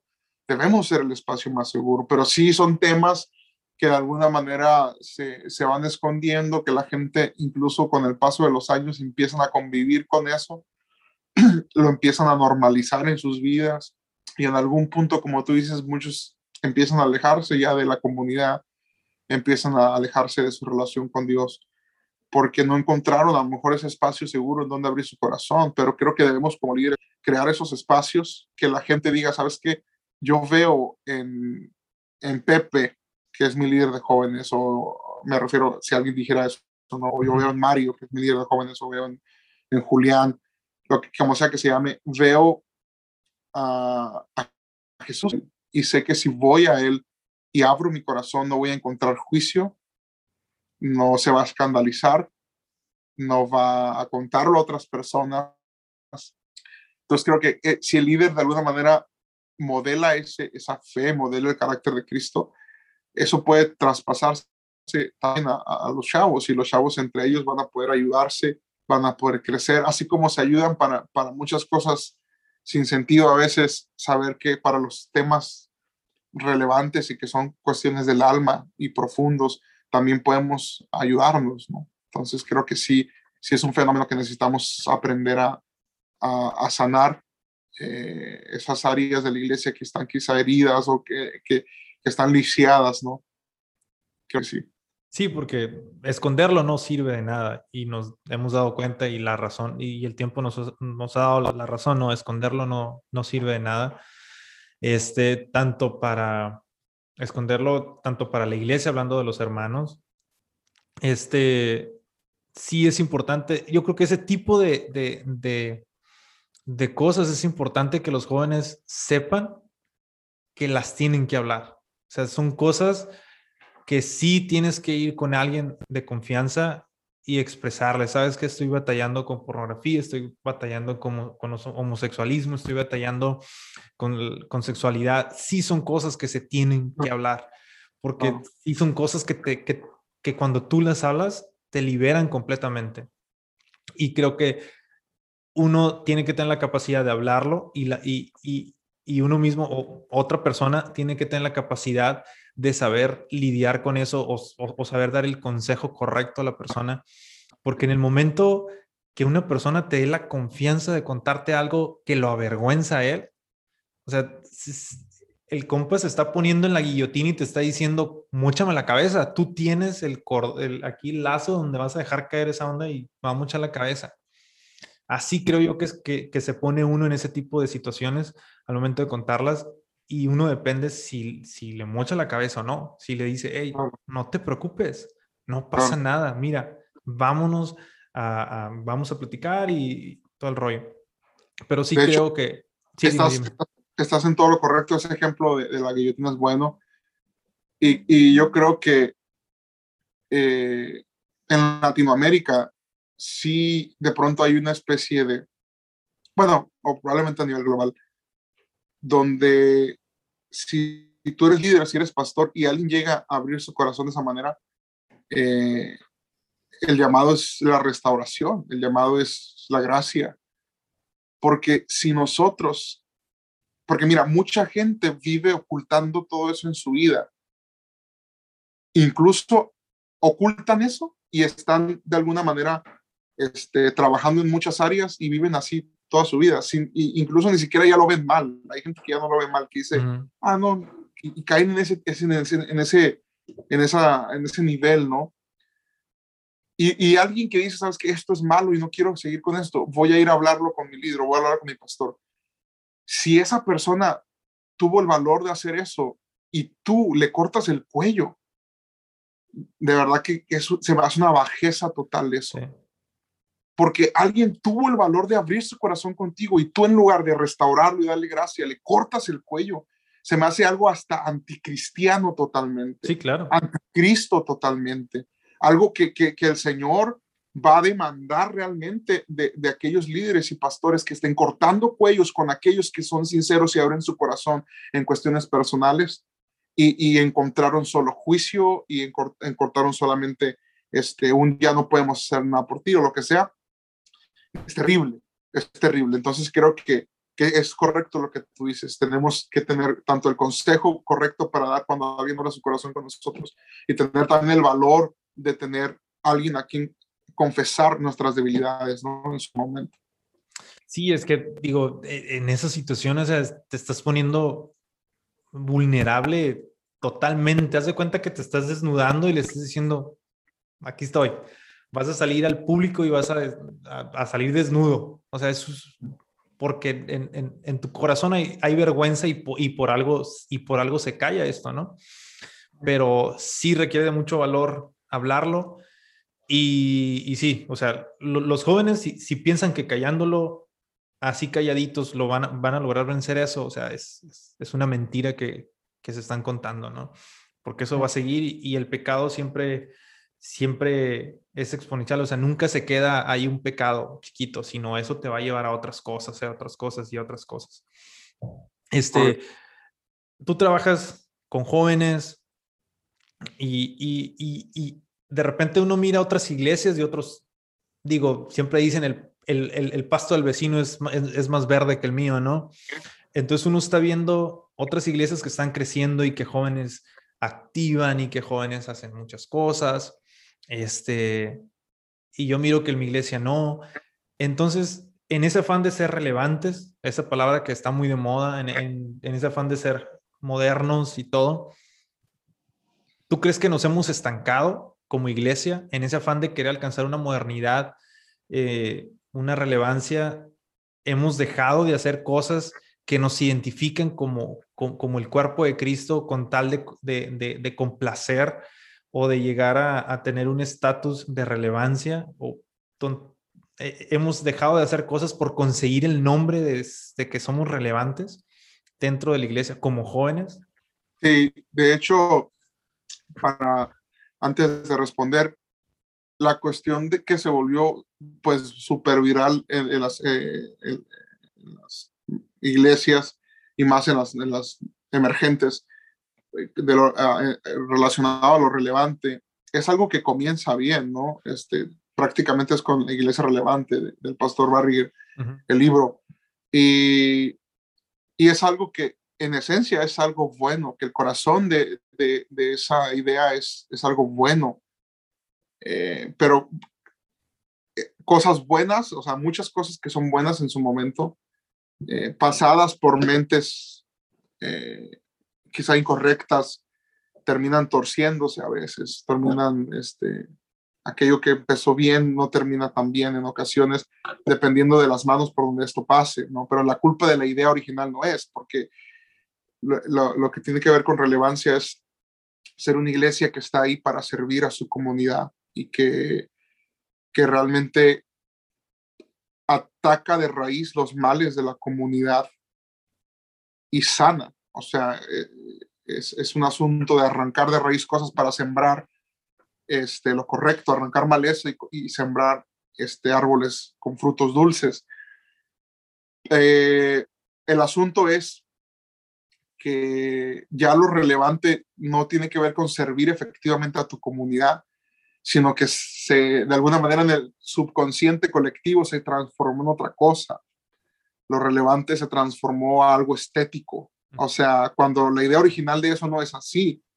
Por eso yo respeto mucho el ministerio este, del pastor Barriger, porque eh, la idea original de una iglesia relevante no es un, un aspecto estético tal cual, sino ser más eficaces en nuestro servicio para alcanzar a, al perdido, para alcanzar al prójimo y hacer los cambios que tengamos que hacer para ser más eficaces.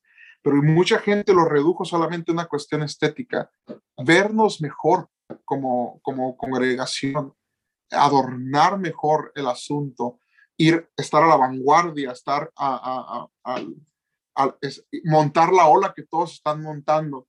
Pero si mucha gente empieza a hacer este asunto o a imitar las formas, pero no está viendo el fondo o el corazón de lo que la relevancia es, terminamos dañando también mucho. He conocido movimientos que trataron de hacer esos cambios bruscos por la cuestión estética más que nada, por verse bien, por, por estar, como digo, este, en el mismo podio, por estar en el mismo este, círculo de lo que ahorita eh, se mira en, la, en, internet, pero no entendían el fondo ni el corazón real, ¿no? Y terminaron lastimando porque cada iglesia de alguna manera crece en una cultura y lo que es relevante en algún lugar puede que no lo sea en otro lugar.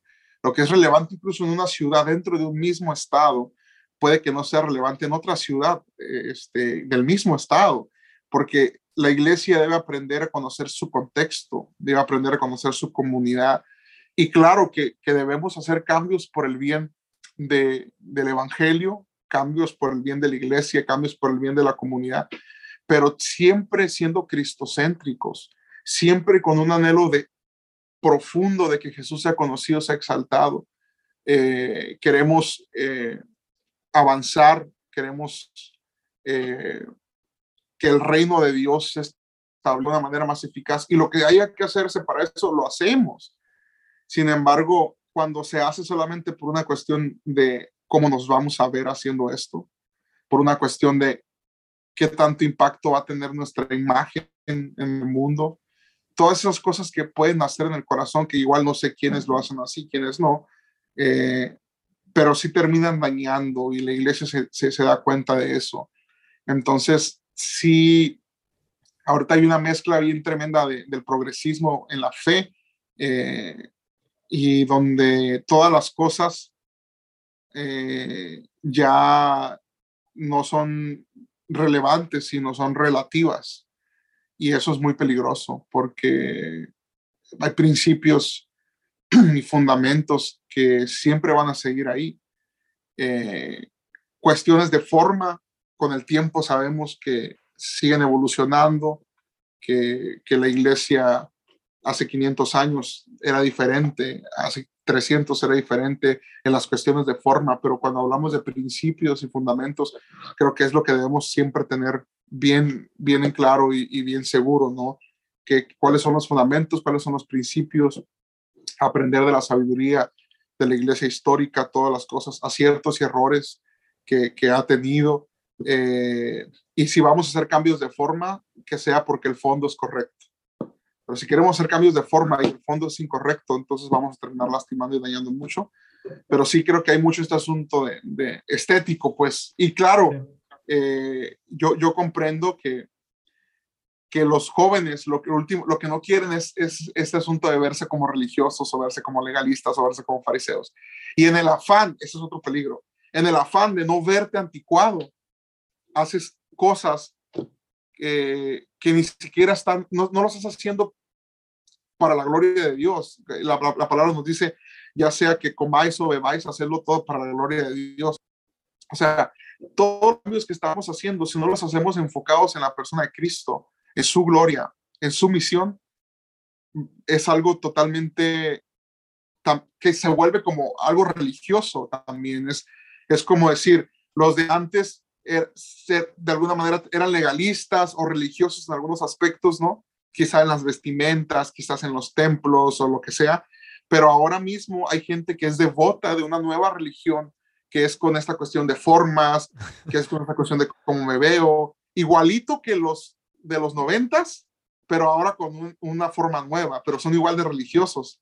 Nos tenemos que vestir cool, el templo se debe ver cool, si no, no es iglesia, si no, no es el mover de Dios, si no, es, lo mismo, es igual de religiosos y legalistas, pero con, una, con, un cascarón, con una carátula diferente, es todo. Pero cuando Cristo es tu deseo, cuando la misión de Dios es tu pasión, eh, vas a buscar hacer los cambios que tengas que hacer, eh, pero no es por una cuestión de, oh, tiene que ser así porque todos lo hacen así. Hay iglesias que siguen con un formato de los noventas que están siendo relevantes en su comunidad y hay iglesias que se ven súper relevantes estéticamente, pero no están haciendo nada relevante en su comunidad. O sea que al final no es la carátula o el cascarón, sino el corazón de la iglesia y que están apasionados están por la misión. Yo, yo conozco de verdad eh, iglesias que, que son, se ve toda la liturgia es de los noventas, ¿no? El templo es un templo que tiene muchos años, la gente se viste formalmente, eh, pero ellos sirven a su comunidad, aman a su prójimo, crean proyectos para, para servir a la comunidad. Entonces, esa es una iglesia relevante, aunque estéticamente parezca que no. Y hay iglesias que se ven muy bonitas, pero no están haciendo nada por la comunidad, ni están haciendo relevantes, ni sirviendo efectivamente. Entonces, no les sirve de nada lo bonito que se ven al final. Sí, como tú dices, puedes pintar tu iglesia toda de negro y meter las mejores luces y pantallas y todo, pero tener el corazón totalmente desviado y no va a servir de nada que tengas esas luces, de verdad, de nada. Y, y, luego me, me, asombra como el, el, el miedo que, que, le tienen ciertos jóvenes al ser religioso, ¿no? Y estaba leyendo hace poquito, me, me metí una onda de, no soy masón y me quiero hacer masón, pero me llamó la atención leer acerca de la de, de masonería y los ritos y todo esto. Y uno piensa que ritos es hacer este, este sacrificio a niños y vírgenes y órale. Y a veces un rito es simplemente decir unas palabras y luego ya, otro rito es, es diferente y ese tipo de cosas. Entonces, realmente lo que nosotros hacemos a veces en, en, la religión es hacer ciertos ritos, o sea, hacer cierta liturgia que le, le llamamos liturgia, pero son ritos, pero con, eh, si los haces con con el, corazón correcto y en Dios, son buenos, son buenos. Este, orar por los alimentos es religioso. Orar por, por los, por los alimentos es, es, es, hacer religión. Entonces es un, es un rito y, y lo hacemos con el corazón correcto y con, y con un corazón agradecido. No le ten, digo yo, no hay que tenerle miedo al ser religiosos. Mejor tener miedo al no tener el corazón de Cristo. De hecho, es un punto importante porque yo tengo un conflicto, porque la, la palabra religioso o la palabra religión ya en el subconsciente colectivo significa algo. hablando de los creyentes, ya eh, hay una frase que hizo bien popular hace varios, varios años ya, que dice, Jesús no es, no es religión, Jesús es relación. Supongo que la has oído, ¿no? Sí. Eh, no, no, sé el origen realmente de quién habrá dicho esa frase, pero tiene ya décadas. Pero se, se ha viralizado mucho en los últimos años y no es que Jesús no es religión, Jesús es relación.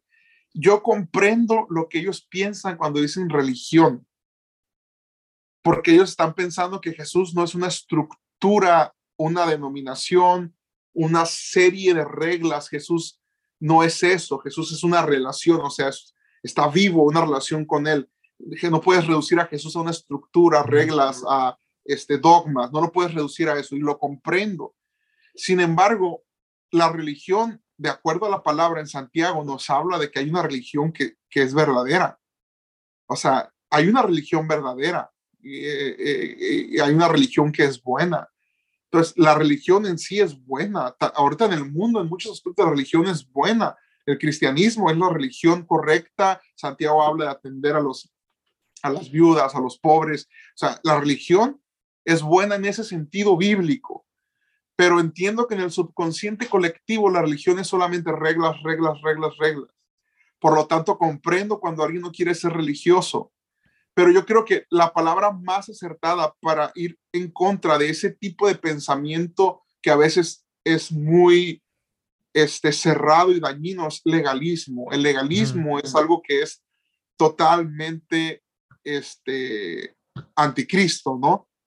El legalismo es esta cuestión donde el, el hombre se enfoca más en las obras que en Cristo el legalismo es confiar o querer añadirle a, la gracia algo, querer añadirle a lo que Jesús ya hizo algo, como decir, mis obras cuentan para yo ganarme la salvación. Eh, el legalismo es, es, importa demasiado, este, las reglas son más importantes que la relación. Entonces el legalismo es muy dañino, pero en sí la religión, si estamos hablando desde Santiago, es algo bueno.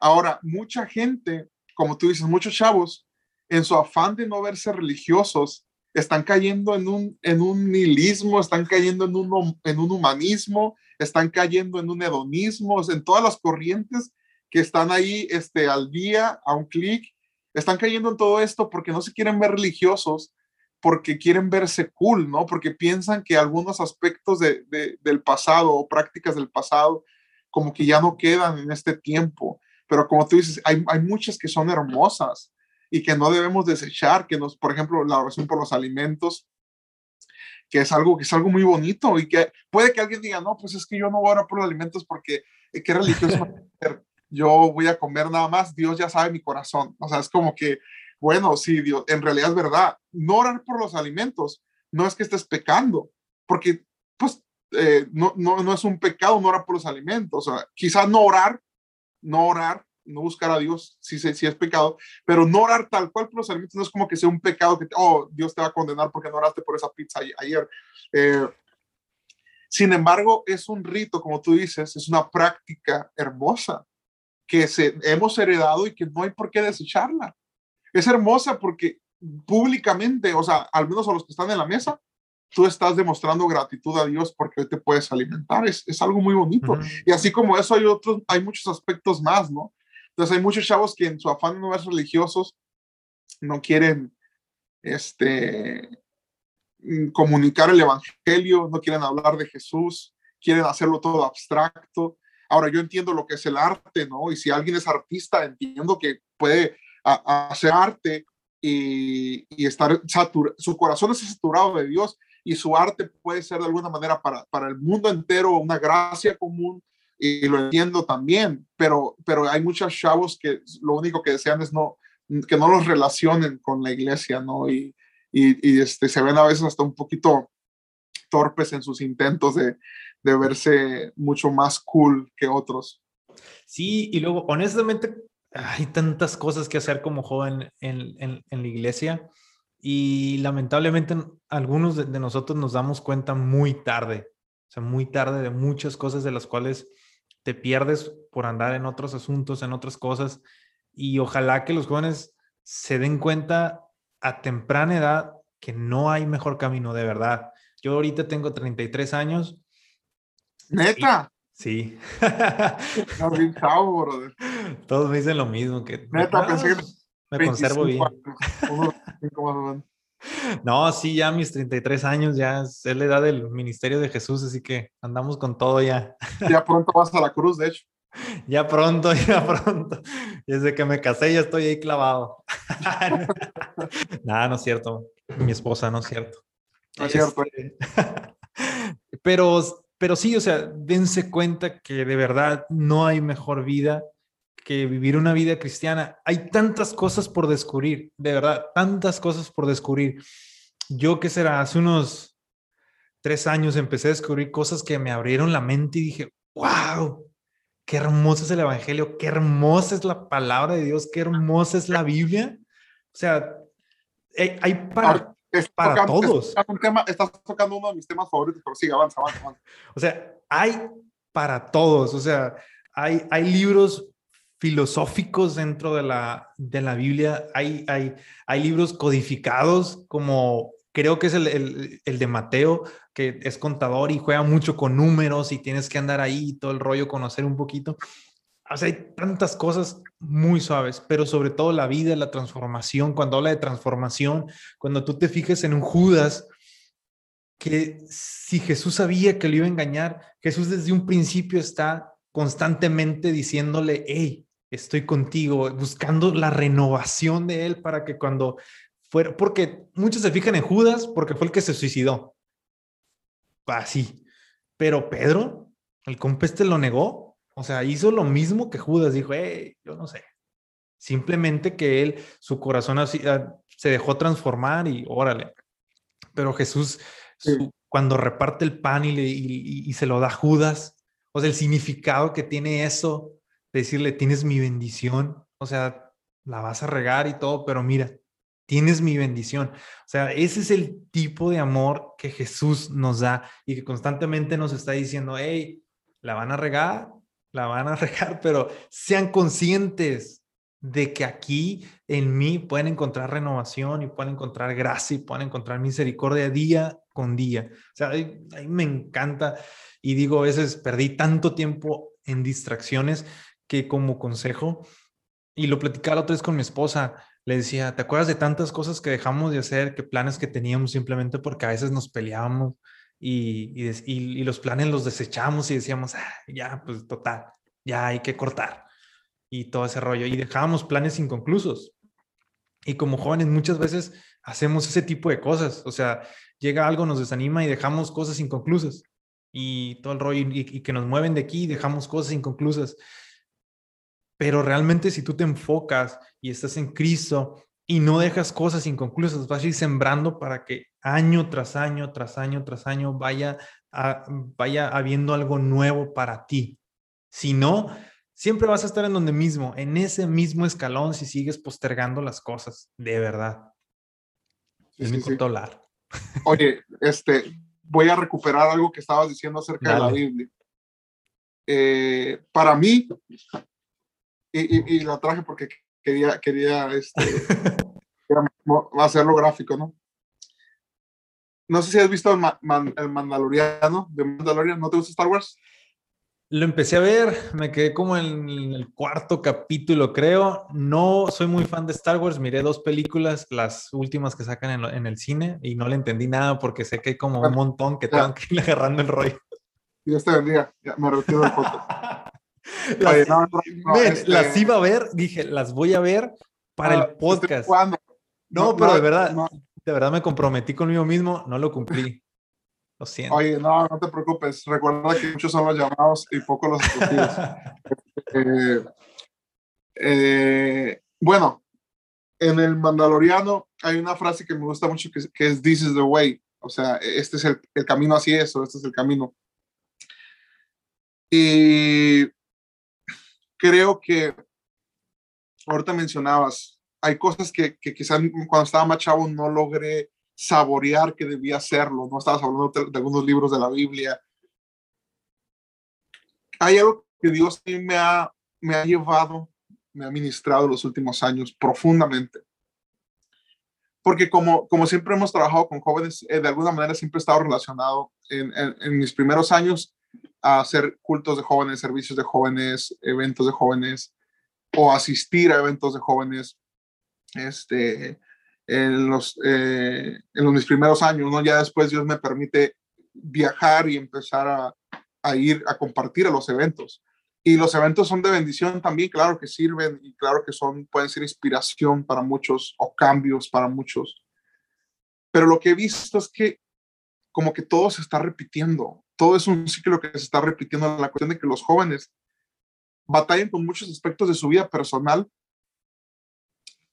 problemas con sus papás, pecados sexuales, indiferencia, depresiones. Uh, no hablo quizá de depresión clínica tal cual, sino depresiones, tristezas constantes. Y siempre están como que en esa burbuja y en algún servicio como que se sienten bien, en algún evento se sienten bien. Pero las semanas vuelven a lo mismo. Es un ciclo que siempre está repitiendo, como Dark. No sé si viste la serie de Dark, ¿no? Va a suceder otra vez. Este, perdón, yo soy muy cinéfilo, ¿eh? me, gusta mucho el cine, me gustan las series. Este, perdón si de repente siempre te estoy preguntando, ¿ya viste esta? No, no, no, te sientas mal si no has visto algunas, no pasa nada. Ah. Tú sí eres, Este, y Dios me ministró algo muy fuerte y me dice, me, me, me llevaba en mi corazón, me decía, enseña a esta generación a que amen mi palabra, que amen mi voz, porque lo se ve, o sea, eh, no es como que audiblemente, no sé, simplemente en mi entendimiento me hacía ver, porque los eventos eh, eh, son solo el inicio de cosas. O quizá el momento donde deciden hacer algo. Pero las decisiones que toman en los eventos, tan, cuando un evento te, te predican y tú dices, wow, Dios, te quiero servir, te quiero amar, tomas decisiones en los eventos muchas de las decisiones que toman ahí no se van a sostener. La mayoría no se sostienen esas decisiones a largo plazo.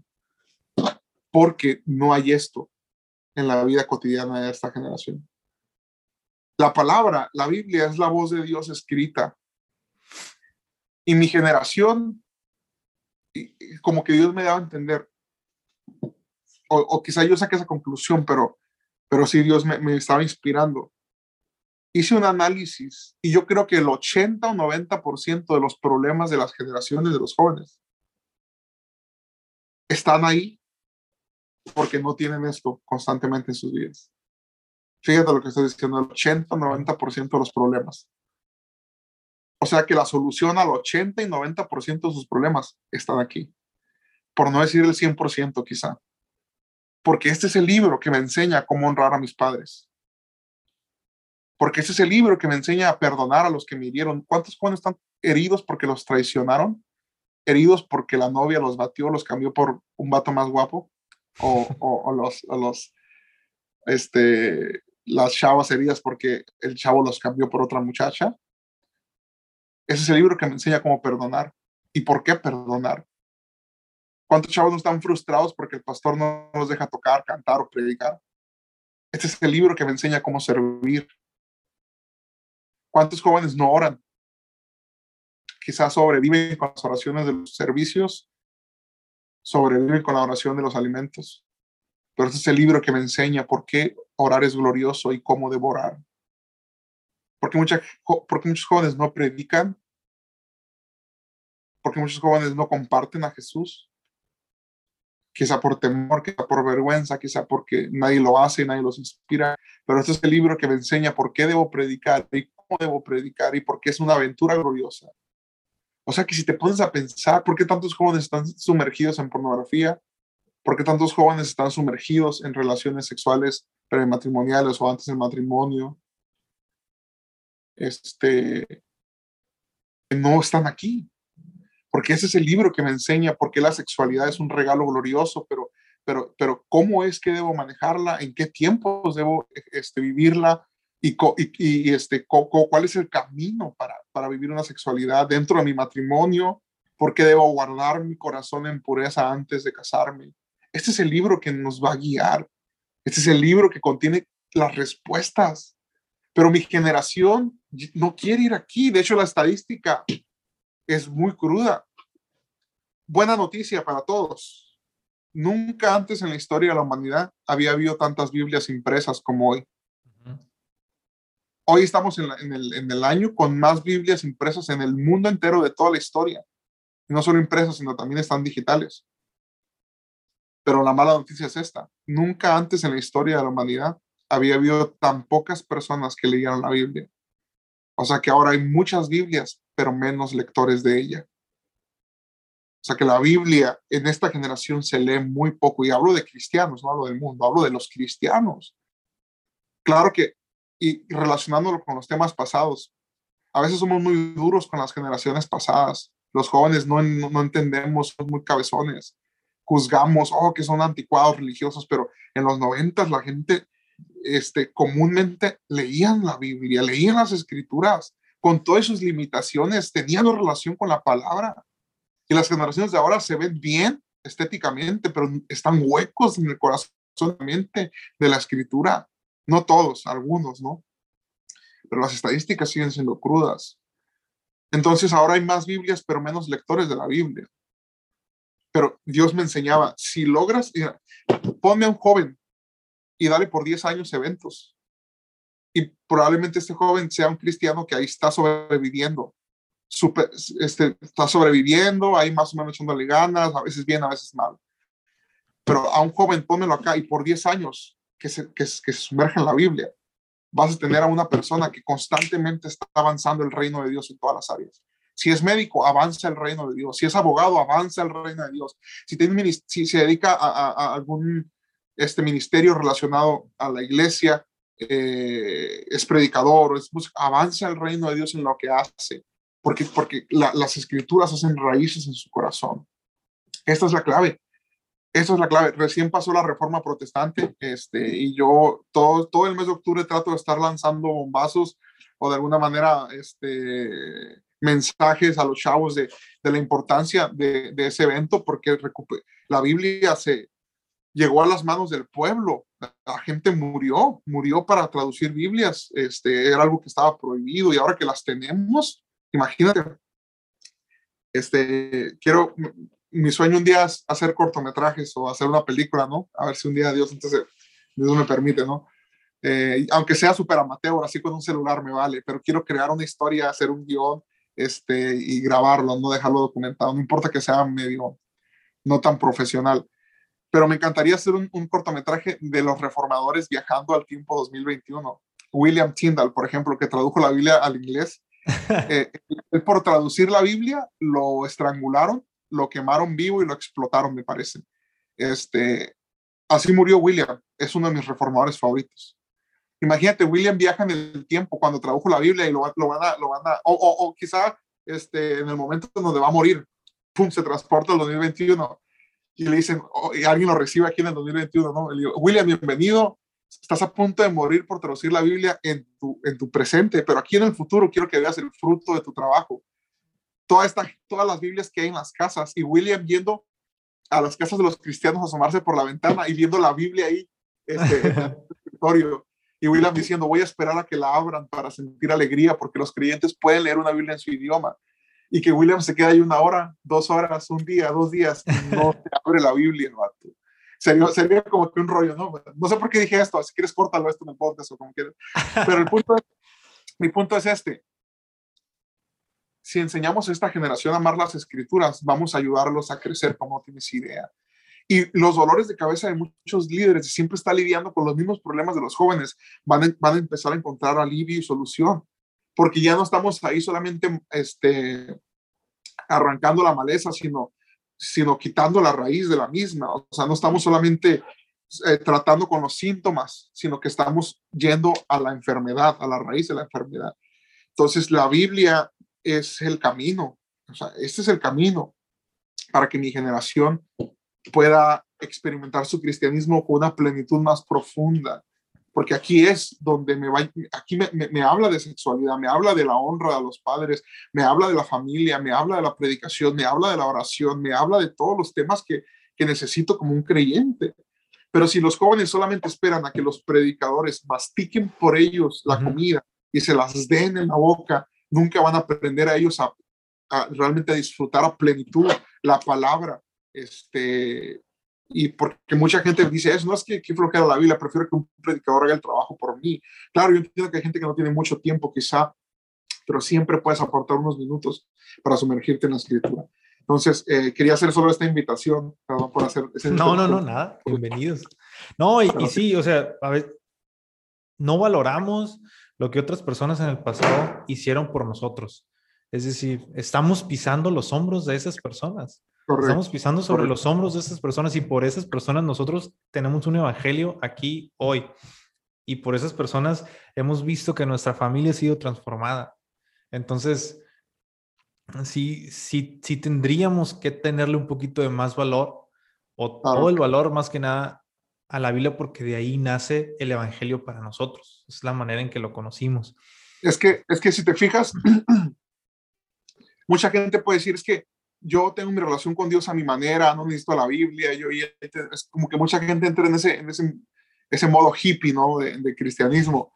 Eh, o, los que dicen también, yo no me necesito congregar, este, yo y Dios, mi espiritualidad, todo este asunto tan abstracto, es un, es un rollo de cristianismo hippie que anda, anda un poquito permeando Latinoamérica ahorita. Pero la cuestión es que aquí me dice que me debo de congregar y me habla de la comunidad, me habla de, mis hermanos y mi prójimo. Y no, no tengo opción de vivir un cristianismo aislado. Ah, con Dios, por ejemplo, eh, ¿cómo voy a relacionarme con Dios si ni siquiera conozco cuál es la naturaleza de Dios, sus atributos, su corazón? Aquí es donde aprendo cómo, cómo es Dios. Eh, entonces, es mucho más profundo. Esta cuestión de leer o no la Biblia es mucho más importante de lo que imaginamos, porque muchos cristianos pues, yo puedo durar una semana sin leer la Biblia y, le echo ganas y estoy bien, pero esa semana te perdiste de aventuras gloriosas que pudiste haber experimentado por, por, por sumergirte aquí. Yo por, a mis 16 años me pasaba algo bien loco. Leía la Biblia, me ponía a orar un rato, leía la Biblia y a veces leyendo la, palabra me, y, y, viendo lo que algunos hombres de Dios hacían aquí, yo decía, Dios, quiero hacer algo por ti mira, estos, estos vatos se rifaban por, por este, bien igualado, ¿no? Bueno, estos hombres y siervos de Dios se rifaban por, por, por predicar. Y yo me, del cuarto, te lo prometo, o sea, eh, me, me, me llegaba a salir por la ventana. Ni siquiera me salía por la puerta principal de la casa. Abría la ventana y me salía por la ventana. Porque yo decía, si me espero a lo que la palabra en este momento acaba de impactar mi vida. Si me espero y me voy, a veces andaba en short, me acaba de levantar todo despeinado. Si me espero a cambiarme, irme lento y, salir a predicar, eh, como que se va a apagar eso. Ahorita que estoy leyendo esto que me está impactando, me salía por la ventana así como anduviera y me iba a predicar al barrio. Así, así como andaba, vato. Iba y a quien me encontraba le, le predicaba el evangelio. ¿Y por qué hacía cosas así? A veces parábamos esos autobuses o, o peceras o, este, ¿cómo les llaman en algunas ciudades a los? Calafias acá en Tijuana. Calafias. Yo sé que estaba, estaba mal, porque éramos adolescentes apasionados, pues éramos imprudentes. Parábamos esas peceras y nomás subíamos y predicábamos. O sea, pero le decíamos al chofer, espérame, déjame decirle algo a las personas y como en un minuto les predicamos y nos bajábamos de la carafa, ni siquiera nos subíamos para, para la ruta, me explico, nomás las parábamos para darles un mensaje cortito y nos bajábamos, todo mal, pues hacíamos enojar al chofer y a la... Pero era prudente, ¿no? A veces quizá, pero era la pasión que teníamos y nacía de las escrituras, nacía de esa relación que teníamos con Dios. Eh, y yo creo que mi generación se está perdiendo de grandes aventuras porque no hay Biblia en sus vidas cotidianas. Eso es una, una cosa que quería comentar. Y se meten en muchos, en muchos problemas. Digo, la Biblia es lo más empático que puedes encontrar para los problemas que pasan en tu vida. La vida, conforme va pasando, va viendo problemas más grandes. Cada lucha en la vida, cada lucha la que viene es más grande y más grande y más grande. Y la Biblia es súper empática para cada lucha que viene en la vida. De verdad, eso lo he descubierto. Y de verdad, personas que están batallando y que dicen, es que no sé cómo hacerle, es que viene esto, es que viene el otro, es que no puedo perdonar, es que está en la Biblia. Está en la Biblia y uno no puede decir que la Biblia no tiene la respuesta para uno. es súper empática para cualquier momento de tu vida. Es correcto. Lo mejor. Men, te agradezco mucho el tiempo, el, el, tiempo el día de hoy, de verdad, muchas gracias, me encantó la plática, yo siempre digo que me gusta conocer a personas porque sé que aunque podamos tener este, fondos a lo mejor diferentes en, algún momento, este, nos parecemos, ¿no? Entonces me, me encanta eso, encontrar similitudes en las personas, pero también encontrar cosas nuevas. Y de verdad, muchas gracias por esta, por esta conversación. Cuando vengas a Tijuana, acá están, me, me mandas un WhatsApp y nos vamos a los tacos acá, que son los mejores. No, a ti, muchas gracias, de verdad. Me siento súper, súper honrado de poder participar por acá. Este, para mí también eh, amo poder charlar de diversos temas, conocer este corazón de otros este, hermanos, amigos, eh, y me siento feliz. Gracias, gracias por invitarme. Eh, Tijuana tiene las mejores quesabirrias que he probado toda mi vida. Es una cosa, siento que no cocinan con aceite, cocinan con lágrimas de ángel. Este, es una belleza. Así que si hay lo, lo, que ande por allá, nos vamos a echar unos tacos o, este, o lo que sea, pero, pero gracias, gracias por, por invitarme. Encantado de estar por acá y que yo sí sigo usando en este proyecto, que sin duda está bendiciendo a las personas. Va, muchas gracias, pues amigos. Esto fue Estampida con Leonel Jiménez. Muchas gracias por acompañarnos en este día y nos vemos hasta la próxima. Que la fuerza los acompañe.